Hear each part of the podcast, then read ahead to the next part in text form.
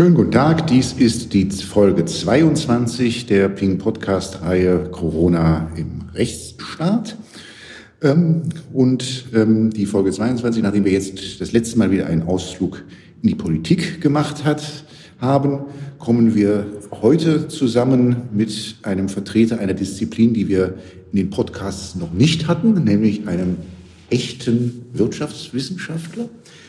Ähm, hallo Justus, hallo Justus Haukapp. Hallo Nico, ja. schön, dass ich hier sein darf. Genau, es ist außerdem Premiere, da wir das erste Mal heute das Vergnügen haben, ähm, anders als in den bisherigen Podcasts, dies nicht aus der Ferne zu tun, sondern äh, uns sogar gegenüber zu sitzen. Ähm, das ist ja auch mal wieder ganz schön, dass man das kann. Nicht?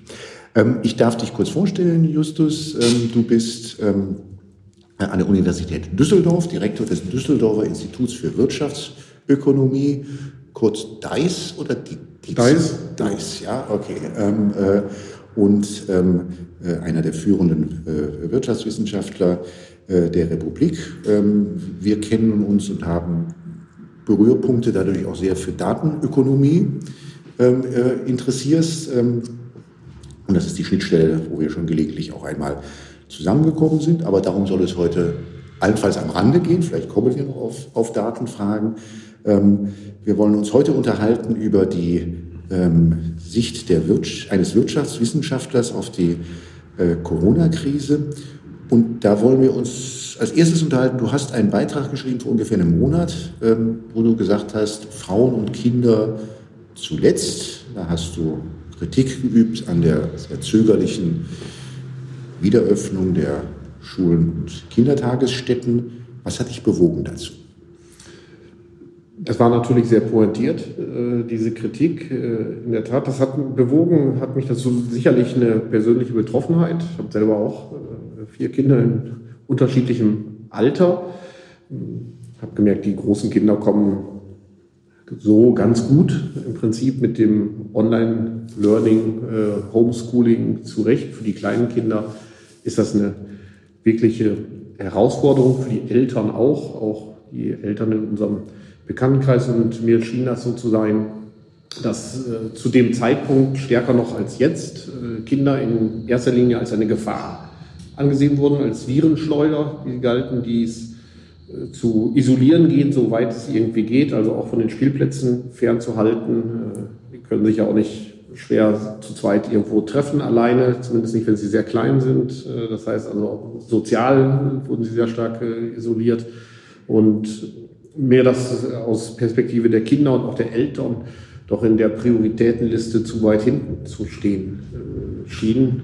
Gibt ja auch Kinderrechte äh, auf Bildung etc., die schienen da wenig Eingang in die Abwägung zu finden, so schien mir das, sondern äh, primär die Gefahrenabwehr für den Rest der Bevölkerung im Vordergrund zu stehen. Und äh, das ist gerade, bin ich kein Pädagoge, aber aus dem, was man glaube ich, selbst aus Allgemeinwissen weiß, äh, ist das, äh, kann das sehr nachteilig sein, wenn gerade bei der frühkindlichen Bildung man das sehr lange vernachlässigt wird. Und ich habe das Kinder und Frauen zuletzt genannt, weil es eben die Kinder, also nach der Fußball-Bundesliga und äh, den Baumärkten und allen anderen doch relativ spät äh, auf der Agenda äh, standen, die äh, also theoretisch natürlich Frauen und Männer gleichermaßen kurz treten können, aber als Ökonom ist man ja dann doch der Empirie sehr verhaftet. Also fragt sich, was sagen denn die Zahlen? Und äh, die Zahlen suggerieren dann, dass zumindest in der Vergangenheit so war, dass dann doch eher die Mütter das typischerweise sind, die kürzer treten und sagen,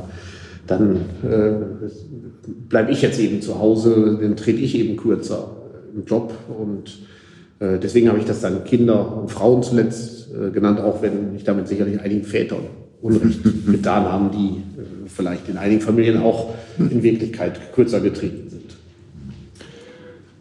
Ähm, das ist ja jetzt ein Monat her, dass du das geschrieben hast. Ähm, wie siehst du die Situation jetzt? Es hat sich ein bisschen verbessert, würde ich sagen, aber ich habe, ich glaube, gestern, vorgestern irgendwann nochmal äh, nachgelegt, sage ich mal so, die Rheinische Post, also unser Düsseldorfer äh, Lokalzeitung, hatte mich nochmal äh, gefragt, wie es denn jetzt sieht, weil einige Bundesländer haben ja schon weitgehend wieder geöffnet, also insbesondere im Osten, Sachsen und Thüringen sind relativ schnell angefangen, haben gesagt, Kitas und Schulen müssen wieder öffnen. Hat vielleicht auch mit der historisch schon anderen äh, Rolle der Frau äh, in, in, östlichen Bundesländern äh, zu tun. In NRW hingegen äh, ist eigentlich immer noch unklar, wann die äh, Grundschulen wieder öffnen. Es gibt zwar so eine Teilöffnung für diejenigen, die jetzt keine Kinder haben, mag das so zu scheinen, als wenn da wieder doch mehr oder weniger ähm, was Geregeltes stattfindet, aber faktisch ist es so, also aus meiner eigenen Erfahrung kann ich sagen, mein Sohn ist in der ersten Klasse, der geht äh, in den meisten Wochen vier Stunden zur Schule. In dieser Woche zum Beispiel ist aber gar keine Schule. Äh, für ihn davon sind zwei Stunden bei einer Klassenlehrerin und zwei Stunden bei einer Lehrerin, mit der er vorher noch nie was zu tun gehabt hat. Äh, das heißt also, das ist nichts, was nah an einem Regelzustand dran ist. Und das ist für kleine Kinder schon aus vielerlei Sicht schwierig, muss man sagen. Denn aber wir Erwachsene haben ja immerhin uns noch mal alleine zum Spaziergang, zum Joggen oder sonst mit irgendjemandem treffen können. Fünfjähriger kann sich aber nicht alleine mit jemandem verabreden und äh, zu viert war das ja schon nicht mehr möglich. Äh, also mit den beiden Eltern, äh, weil das dann schon über die magische Zahl 2 hinausgegangen wäre. Also wir sind, es ist jetzt besser, die Situation, würde ich sagen. Man kommt so langsam dahin, aber dennoch äh, zeigt sich, Vielleicht war das auch eine persönliche Erfahrung. Meine Schwägerin wohnt in Neuseeland. Da ist mittlerweile wieder kompletter Normalbetrieb äh, von Schulen und Kitas. Äh, und auch in unseren anderen, einigen anderen Nachbarländern, Dänemark, Island, äh, Niederlande, ähm, hat man gesagt, die, die kleinen Kinder ähm, und damit auch deren Eltern indirekt natürlich, also insbesondere dann auch die Mütter, denen muss jetzt Abhilfe verschafft werden und wir müssen zusehen, dass die wieder ein bisschen näher an einen Normalzustand äh, herankommen. Hat da interessanterweise zuerst geöffnet und mir scheint es weder in, in Island noch in Dänemark zu äh, anders als in Fleischbetrieben zu äh, sagen wir, massiven Infektionen in, im Schulbetrieb gekommen äh, zu sein. Und auch aus den östlichen Bundesländern, die jetzt schon seit fast einem Monat wieder geöffnet, also in, in Sachsen. Ähm, glaube ich, nichts Schlimmeres bisher äh, passiert. Das zeigt also auch, glaube ich, dass man vielleicht dazu vorsichtig war ähm, oder zu viel Gewicht, äh, zu wenig Gewicht auf die Kinder gelegt hat. Jetzt gab es ja gerade in der letzten Woche nochmal zu diesem Thema wieder auch Warnungen und eine Diskussion um die Ansteckungsgefahr. Heute hat, hat Drosten einen, nochmal seine Studie aktualisiert. Und darüber wird berichtet jetzt hier Spiegel Wissenschaft. Drosten bleibt bei Aussage zur Ansteckungsgefahr durch Kinder. Auch in einer aktualisierten Studienversion bleibt das Forschungsteam Drosten bei seiner Kernaussage. Was sagst du, wenn du das hörst? Ich bin natürlich kein äh, Virologe. Ich nehme mit Interesse wahr, sag ich mal, dass die nicht unumstritten ist, äh, die Studie. Wenn ich es richtig verstehe, misst er ja auch erstmal die die Viren, den, die Virenbefall bei erkrankten Kindern, nicht inwiefern die, da die ja, sagen wir, ihre Tropfen auf einen halben Meter unter den normalen Menschen ausspucken, stellt sich ja immer noch die Frage, ob das dann genauso ansteckend tatsächlich äh, ist. Also das ist, glaube ich, nicht Thema der Studie, wenn ich so richtig verstanden habe. Und natürlich kann niemand sagen, es gibt keine Ansteckungsgefahr, aber äh, es wird auch niemand sagen können, im Baumarkt besteht keine Ansteckungsgefahr, im Supermarkt besteht keine Ansteckungsgefahr, in, äh, in Restaurants und äh, anderen Institutionen. Also mir scheint es so, dass man dann auch mit dem gleichen Maß messen muss. Und wenn man sagt, von den Kindern ist die Ansteckungsgefahr ähnlich wie von anderen, dann wäre es auch mindestens so, äh, dass äh, da auch ähnlich vorgegangen wäre. Ich würde aber sagen, dass die Schäden, die bei den Kindern verursacht werden, potenziell, also insbesondere auch aus sagen wir, bildungsferneren Schichten, das äh, sehe ich auch wiederum an den Eltern, den, auch den Mitschülern meines Sohnes, dass wenn die teils auch sehr schlecht Deutsch sprechen, ist doch da, fallen die doch weit zurück. Tatsächlich, also der Schaden scheint mir ähm, da äh, bei den Kindern, ich würde sagen, mindestens so groß sein wie bei einem Gastronomen äh, tatsächlich. Und von daher äh, wäre die Abwägung, äh, kann ich nicht erkennen, dass sozusagen dieses sehr, sehr zurückhaltende Vorgehen äh, gerechtfertigt wäre. Mindestens sollte man äh, sagen, wir können lokal wieder öffnen und gegebenenfalls auch lokal wieder schließen. Dieses flächendeckende öffnen und schließen scheint mir dann überhaupt nicht mehr gerechtfertigt zu sein. Wir reden ja jetzt viel über Abwägungen. Also erstmal rechtlich natürlich, weil es ja hier um Grundrechtsabwägungen geht und natürlich auch, es natürlich auch ein Recht auf Bildung gibt, äh, das die Kinder und Eltern haben. Ähm, und das ist natürlich auch eine Frage in vielerlei Hinsicht, die, die Abwägung zwischen den Gefahren, die von der Krankheit ausgehen oder den Viren ausgehen und den Belangen der Wirtschaft. Nochmal kurz Drosten. Ähm, Drosten sagt äh, in einem Interview in der Süddeutschen Zeitung äh, Ende April, ähm, aber ich frage mich dann, wo jetzt eigentlich die Wirtschaftswissenschaftler sind. Da spricht ein Arbeitgeberpräsident, aber die wissenschaftlichen Experten aus der Wirtschaft sind nicht sichtbar. Ich lese von denen nicht einmal die verkürzten Botschaften in der Zeitung, wie es sie von Anführungszeichen den Virologen ja gibt. Ähm, seid ihr nicht sichtbar? Ich, das, das Dilemma scheint mir zu sein, dass jede Disziplin doch dazu neigt, so ein bisschen auf sich selbst äh, zu gucken und äh, im eigenen Saft vielleicht auch zu schworen und äh, sicherlich würde ich vermuten, als Virologe guckt man eher darauf, was andere Virologen momentan sagen. Und das ist vielleicht in der Krise auch wichtig, dass die Herr Drosten sich primär darum kümmert, was andere Virologen sagen. Gut, jetzt ist er dazu gezwungen, sich auch noch besonders damit auseinanderzusetzen aktuell. Ähm, und dass er sich nicht primär anguckt, was Wirtschaftswissenschaftler dazu äh, sagen. Mir scheint das aber nicht so zu sein, aber vielleicht ist auch nur meine Wahrnehmung, dass die unterrepräsentiert äh, waren, die Wirtschaftswissenschaftler, also in den Talkshows, die ich so durchgesäppt habe, da saßen relativ häufig auch mal der Kollege äh, Clemens äh, Fußt, äh, aus, der das IFO-Institut leitet, oder der Gabriel Fellbauer, der das Institut in Kiel leitet, oder der Sachverständigenrat hat sich mehrfach so. Also ich habe Veronika Grimm und Monika Schnitzer in Talkshows äh, gesehen. Ich habe auch des Öfteren äh, Artikel in verschiedenen Medien und das ist, äh, damit meine ich jetzt nicht die Bildzeitung, äh, die Herr Drosten wahrscheinlich aus naheliegenden Gründen äh, nicht gelesen hat. Das wissen wir ja. Er wusste ja nicht, wer Herr Reichelt ist. Ähm, aber auch in der FAZ und der Süddeutschen Zeitung waren viele Wirtschaftswissenschaftler immer wieder mit Gastbeiträgen oder auch mit Zitaten vertreten. Aber das ist vielleicht auch nur meine Wahrnehmung. Aber ich zumindest kenne eine ganze Reihe von Studien. Die Politik also, und da ist es natürlich so, dass es primär die, die, das Wirtschaftsministerium und das Finanzministerium äh, sind, die haben, so würde ich das sagen, noch nie so eng mit Ökonomen zusammengearbeitet wie in der Zeit dieser Krise tatsächlich. Es gab beim Wirtschaftsministerium eine wöchentliche Schalte äh, mit einer Reihe von Ökonomen. Der Finanzminister hat was Ähnliches äh, gemacht. Also, das ist nicht immer mit Einfluss ähm, äh, anscheinend verbunden, wie man sieht, dass eigentlich niemand sich für die Abwrackprämie ausgesprochen hat und sie anscheinend trotzdem äh, kommen wird oder die Kaufprämie äh, fürs Auto, aber äh, dass niemand dazu sich geäußert hätte, das nehme ich überhaupt, also das nehme ich überhaupt nicht äh, so wahr. Ähm, vielleicht wäre es natürlich am besten, da einen Medienwissenschaftler zu fragen, die ja auch diese Analysen von äh, wer wird wie häufig rezipiert in den Medien vorzunehmen. Die, die Wahrnehmung in den bei den Ökonomen selber äh, kann ich nur sagen, ist, dass äh, viele das so sehen, dass die äh, Wahrnehmung tatsächlich sehr, sehr hoch war unter, in der Politik von Ökonomen. In der allgemeinen Öffentlichkeit würde ich denken auch, ehrlich gesagt. Ich habe selten so viele Ökonomen in Tagesthemen, Tagesschau und Talkshows gesehen wie im letzten halben Jahr oder in den letzten zwei Monaten insbesondere.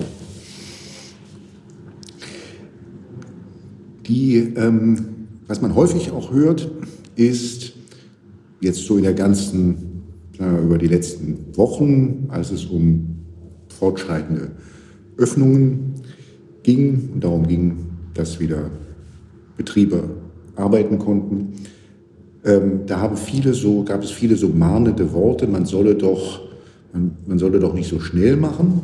Und da gab es verbreitet so die Vorstellung, es gehe jetzt darum, die Bevölkerung gegen Forderungen der Wirtschaft zu schützen. Also dass sozusagen ein Gegensatz da aufgebaut wird zwischen der Bevölkerung und deren Gesundheit, die zu schützen ist, und dann der Wirtschaft, die sich die andere Interessen verfolgt. Was geht durch deinen Kopf, wenn du sowas hörst?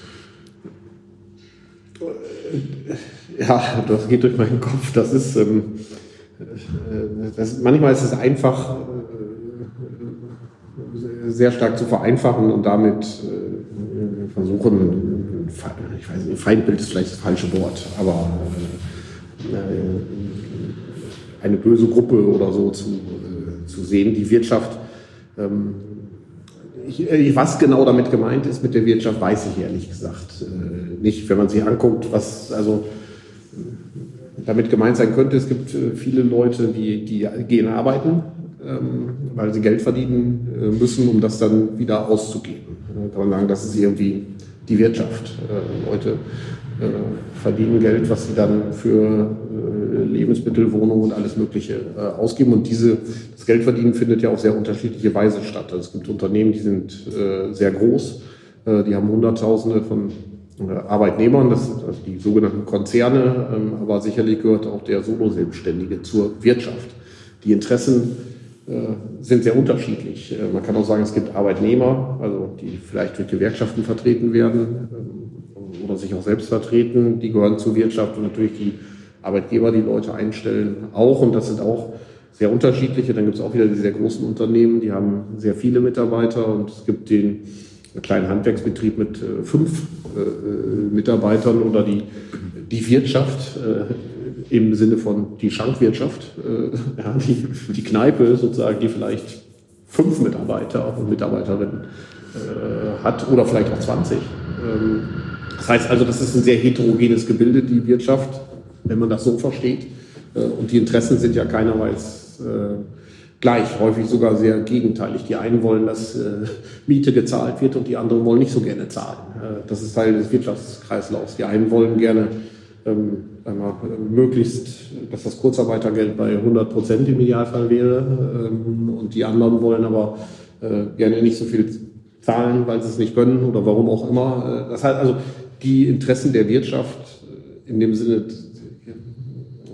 das ist einem Ökonomen relativ fairnes Konstrukt, muss man sagen, weil man immer eher denkt, was sind die Interessen von einzelnen Personen vielleicht in ihrer bestimmten Rolle, in der Rolle als Arbeitnehmer, in der Rolle als Mieter, äh, in der Rolle als Gewerbetreibender. Ähm, was ist da deren Interesse und selbst das kann sehr heterogen ähm, äh, sein.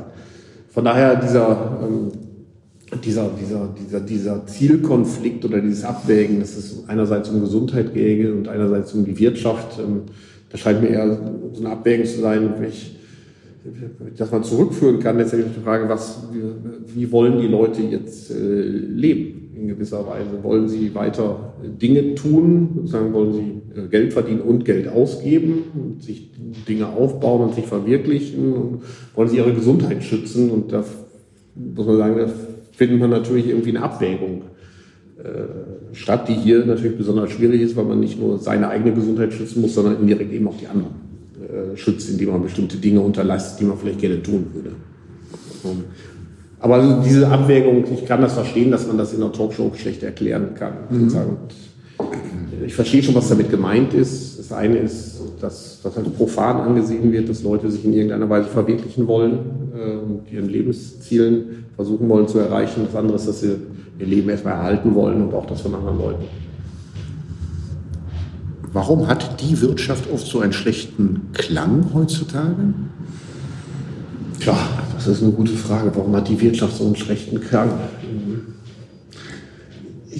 Ich, bin mir nicht so ganz sicher. Es gilt ja mal, die Wirtschaft wird ja mit Wettbewerb verbunden, das gilt als kalt und äh, man macht Sachen für Geld ähm, und nicht aus das heißt aus freien Stücken, natürlich machen wir aus freien Stücken, aber die Leute natürlich müssen sie Geld verdienen, damit sie ihre Wohnung äh, bezahlen äh, können und äh, nicht jeder geht gerne arbeiten, äh, sagen wir so, und äh, es gibt Ungleichheit, äh, natürlich einige verdienen mehr, andere verdienen weniger, aber mir scheint es so zu sein, diese prinzipielle Idee, dass Leute was für Geld machen, das hat so, ist, ähm, ist ein bisschen verpönt. Also es ist ja immer schöner, wenn man sagt, ich mache es freiwillig äh, alles, aber ich glaube, bei vielen Leuten ist eine Erkenntnis vorhanden, dass sehr schlecht funktioniert, wenn jeder alles freiwillig machen sollte. Also dass mir andere freiwillig äh, Brot backen ähm, und eine Pizza nach Hause bringen äh, und äh, alles Mögliche machen, das wünsche ich mir auch. Ich vermute, wenn wir darauf vertrauen, dass jemand mir aus freien Stücken eine Pizza bringt und sie mir nach Hause bringt und nicht, weil er damit Geld verdienen will, dann könnte ich mir vorstellen, dass es nicht so gut funktioniert. Kurze Beobachtung von mir. Ich, wir haben ja nun hier jeden Tag sehr intensiv mit Unternehmern und Freelancern und anderen Künstlern äh, nur beispielhaft zu tun, die sehr nachhaltig jetzt von der Krise betroffen sind. Ja. Und ich beobachte immer im Gespräch mit den vielen Menschen, die jetzt eigentlich recht sorglos im Homeoffice sitzen mit gesichertem Einkommen, dass die, dass die das gar nicht so richtig mitbekommen eigentlich. Dass sie gar nicht so, also ich habe manchmal den Eindruck, das ist wie, Zweiges, wie Zwiegespalten im Augenblick so, die Gesellschaft. Die, die, die einen, die eigentlich im Warmen sitzen und auch wahrscheinlich im eigenen Kreis gar nicht so furchtbar viele haben, die jetzt auch als Selbstständige unterwegs sind. Und die anderen, die halt jetzt wirklich da sitzen und und sehr in, sehr in eine sehr ungewisse Zukunft schauen. Das, das ist richtig. Es gibt Leute, also ähm, das merke ich auch in meinem Bekanntenkreis. Ich meine, klar, ich bin Hochschullehrer. Also natürlich ist es jetzt unangenehm, dass man Online-Lehre machen muss und so weiter, aber letztendlich kann ich hier bequem mein Leben mehr oder weniger weiterführen, äh, muss ich sagen. Es gibt keine Kurzarbeit äh, an den Hochschulen, man ist verbeamtet, also einem kann ja so gut wie gar nichts passieren ich jetzt so rein im persönlichen Bereich umgucke, mein Schwager ist im Hotelgewerbe äh, unterwegs, gerade eine Familie gegründet und ausgebaut und wird jetzt äh, völlig unerwartet auf Kurzarbeit äh, gesetzt und man weiß auch nicht, wann die Hotellerie wieder vernünftig äh, anspringt. Das, da drohen Lebensträume zu platzen, äh, sag mal, und Lebensentwürfe. Da der ist auch nicht so entspannt, um dann zu sagen, ja, alles auf die Gesundheit, die Interessen der Wirtschaft, in Anführungszeichen klingen ganz hin an und mein Lebenstraum verwirkliche ich mir dann im nächsten Leben. Äh, also das äh, ist der, der, der möchte gerne, dass sein Lebenstraum äh, erhalten bleibt. Und da gibt es natürlich schon, glaube ich, eine ganze Reihe von Leuten, die deswegen ähm, eine unheimliche Betroffenheit äh, davon haben. Wenn ich jetzt, jetzt, natürlich kann ich jetzt sagen, alles auf die Gesundheit und äh, das stört nicht deren Träume, aber das ist eben, wir sind eben eine vielfältige Gesellschaft und deswegen kann ich das nachvollziehen, dass, ähm, äh, dass, auch, dass eben da ganz andere Interessen vorhanden sind. Was ich häufig höre, ist so der Einwand, naja, also wenn ein Hotel, eine Gaststätte oder was man immer mal daneben mag, also keine Rücklagen hat, um mal ein paar Monate durchzuhalten, dann hat, haben sie halt Pech gehabt. Kennst du das? Das kenne ich. Ja, das ist ähm, in so einer äh, Schocksituation äh, äh, ist das eine äh, nicht ganz ungefährliche Aussage, ähm, würde ich sagen. Das, äh, das ist ja jetzt eine ähm, Krise, die von keinem verursacht worden ist. Also es ist jetzt anders als die Finanzkrise. Also man sagt, die Banken haben es ja selbst verbockt in gewisser Weise, äh, sondern Corona. Und wenn man sagt, der, der Staat als Ganzes ist ja nicht auch eine gewisse äh, oder die Gesellschaft versicherten Gemeinschaft, in der man sich in gewisser Weise auch gegenseitig äh, versichert, ähm, dann birgt das, glaube ich, einen großen gesellschaftlichen Sprengstoff. Ähm, und ich sehe, wird da große Gefahren ähm, auch sehen, dass entsprechend die Parteien in den Rändern dann großen Zulauf auch bekommen würden, weil das viele nicht mittragen würden. Natürlich ist es richtig, würde ich auch sagen, man kann jetzt nicht jegliches Risiko äh, gegen alles versichern. Das, das, also das, das, geht nicht. Die Krise ist echt. Wir haben also volkswirtschaftlichen echten Schaden. Wir haben ja keine wirtschaftliche Leistung oder also wir haben einen wirtschaftlichen Einbruch gehabt und natürlich kann nicht jeder, kann es nicht eben genauso gut gehen wie vorher, wenn da was fehlt. Ja, das ist, äh, sag ich mal, so ganz bildlich gesprochen, wenn ich aus dem Kuchen ein Viertel rausschneide und den wegtue, dann kann nicht jeder hinterher genauso viel vom Kuchen haben. Das geht einfach nicht, weil dann ein Viertel vom Kuchen weg ist.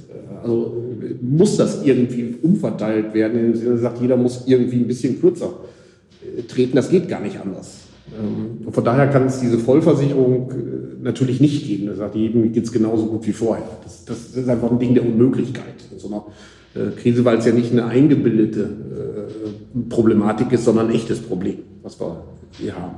Und ähm, von daher muss man auch sagen, dass in der Gastronomie ist das wahrscheinlich unrealistisch, einfach zu sagen, alle Gastronomiebetriebe, die es heute gibt, werden auch in einem Jahr noch stehen. Äh, und das kann dann auch der Rest der Gesellschaft irgendwo nicht auffangen, äh, glaube ich. Zu sagen, jetzt wir garantieren jedem Gastronom seinen Fortbestand. Äh, dafür gibt es dann ja tatsächlich irgendwann andere Sicherungssysteme, dass man sagt, na gut, eventuell muss dann doch nach irgendeiner Zeit, ja, ich würde aber nicht sagen nach ein, zwei Monaten, ja, aber nach irgendeiner Zeit doch ein anderes soziales Sicherungssystem greifen, weil das haben wir ja auch in Deutschland, dass man sagt, irgendwann müssen andere soziale Sicherungsnetze her. Das ist persönlich dann total bitter, aber das heißt ja auch nicht, dass es für den Rest des Lebens ist, äh, typischerweise, weil der, zumindest in der Gastronomie ist es ja so, dass man eine Kneipe auch schnell mal wieder äh, eröffnen kann. Also einfacher zumindest als ein, mal, äh, eine Automobilproduktion. Ist das eine realistische Vorstellung, dass ein, also wir reden ja von Kleingewerbe dort, dass ein Kleinunternehmer solche Rücklagen haben kann, muss, sollte? Das hängt sicherlich sehr von, äh, also das scheint individuell sehr unterschiedlich sein. Manche Branchen sind ja extrem wettbewerbsintensiv. Die Gastronomie gehört sicherlich dazu. Das ist eine Branche, die wettbewerbsintensiv ist äh, in vielen Fällen und das mit den Rücklagen deswegen auch sehr begrenzt ist. Ähm, es gibt natürlich andere äh, Bereiche, wo wenn man die Wettbewerbsintensität vielleicht nicht ganz so stark ausgeprägt ist und gewisse Rücklagen äh, auch durchaus gibt. Also wenn ich jetzt, sage ich mal, ans Handwerk denke, die haben jetzt wirklich ein paar goldene Jahre hinter sich äh, in letzter Zeit und konnten sich ja vor Aufträgen kaum retten. Wenn ein Handwerksbetrieb die letzten fünf Jahre nicht genutzt hat, irgendeine Reserve auszubauen, dann würde ich auch vermuten, dass da irgendwas nicht so ganz richtig gelaufen tatsächlich. Also von daher ist es schwer, das alles über einen Kamm zu scheren. Das hängt sicherlich ab von den verschiedenen Gewerken und äh, Betrieben. Ähm, aber gerade in diesen sehr wettbewerbsintensiven Branchen, ähm, da spricht natürlich der Wettbewerbsökonom, äh, da wissen wir, dass es letztendlich ja so funktioniert, es gibt so lange Markteintritt in die Märkte rein, bis man quasi keine Gewinne mehr macht äh, in dem Markt. Und damit ist es dann noch schwer, sich große Rücklagen aufzubauen wir, stehen, wir wissen ja nicht, ob wir am Anfang, in der Mitte oder am Ende jetzt des, äh, des Virus stehen. Das wissen wir nicht, das soll auch nicht Thema sein, aber wir stehen ja sicherlich erst am Anfang der Wirtschaftskrise. Ähm, also widersprich mir, wenn du das anders siehst. Wo, wo, wo, wo, führt das denn eigentlich hin? Hast du da eine Prognose oder eine Vorstellung? Ja, also genau, die Wirtschaft, haben ja schon, ist, ist ja sehr heterogen. Es gibt natürlich äh, durchaus Branchen, die von der Krise profitiert haben. Also der Lebensmittelhandel, äh, der gehört jetzt nicht zu den äh, notleidenden Betrieben in der Krise. Ähm, auch in äh, einer ganzen Reihe von Bereichen im Onlinehandel war das geradezu ein Boom, der ausgelöst worden ist. Kommt immer drauf an, mhm. sozusagen auf den Bereich. Sicherlich, also für Netflix waren das sicherlich keine schwierigen Zeiten in der Krise. Und äh, dann gibt es natürlich andere Bereiche, also insbesondere natürlich Tourismus, äh, Gastronomie ähm, äh, und sagen wir, Veranstaltungsmanagement, Veranstaltungen etc., die sind sehr hart getroffen und in einem kulturellen Bereich, äh, also alles, was mit Publikum irgendwo zu tun hat, und da wird das auch äh, ja so schnell wahrscheinlich nicht wieder äh, losgehen können, jedenfalls nicht in dem Umfang, wie das äh, bisher war. Und äh, da wird es wahrscheinlich nicht ausbleiben, dass es da zu einer Ausdünnung äh, des Angebots kommen wird. Äh, zumindest vorläufig. Ähm, wenn dann irgendwann äh, vielleicht doch der Impfstoff gefunden ist oder wie auch immer eine Resistenz sich entwickelt haben sollte, äh, dann haben wir natürlich eine Situation, wo das auch wieder anspringen kann und vermutlich auch wird. Zumindest in in manchen Bereichen. Es gibt natürlich auch, muss man sehen, zumindest momentan auch eine Zurückhaltung. Also es ist nicht nur allein ein angebotsseitiges Problem, also hier spricht der Ökonom, sondern auch ein nachfrageseitiges Problem. Also Neulich hatte ich es gehört, gesagt, jemand sagte, also die Veranstaltungen im Bereich klassischer Musik sind tot. Also selbst wenn wir sie wieder machen dürfen, die, das Publikum äh, ist ja tendenziell über 70 äh, und damit Hochrisikogruppe, die kommen auch nicht mehr, wenn wir es anbieten. Tatsächlich. Also von daher wird das, glaube ich, schwierig sein. Allgemein äh, haben wir schon eine Talfahrt, äh, die, äh, wo wir jetzt hoffen, das ist das Endsignal.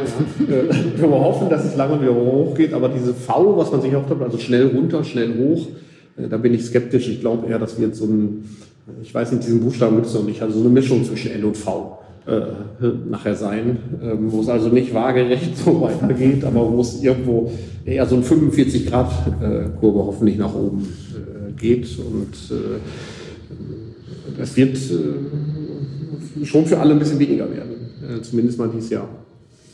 Okay, ich glaube, das hat, uns, das hat uns alle überzeugt, das Beispiel vor allen Dingen mit der, mit der Torte und dem Tortenstück. Justus, ähm, das ist jetzt zwar nicht das bestellte Signal im Hintergrund, äh, aber nichtsdestotrotz ist unsere halbe Stunde um. Ähm, ich danke dir für das schöne Gespräch, was wir hatten. Ja, vielen Dank. Hat großen Spaß gemacht.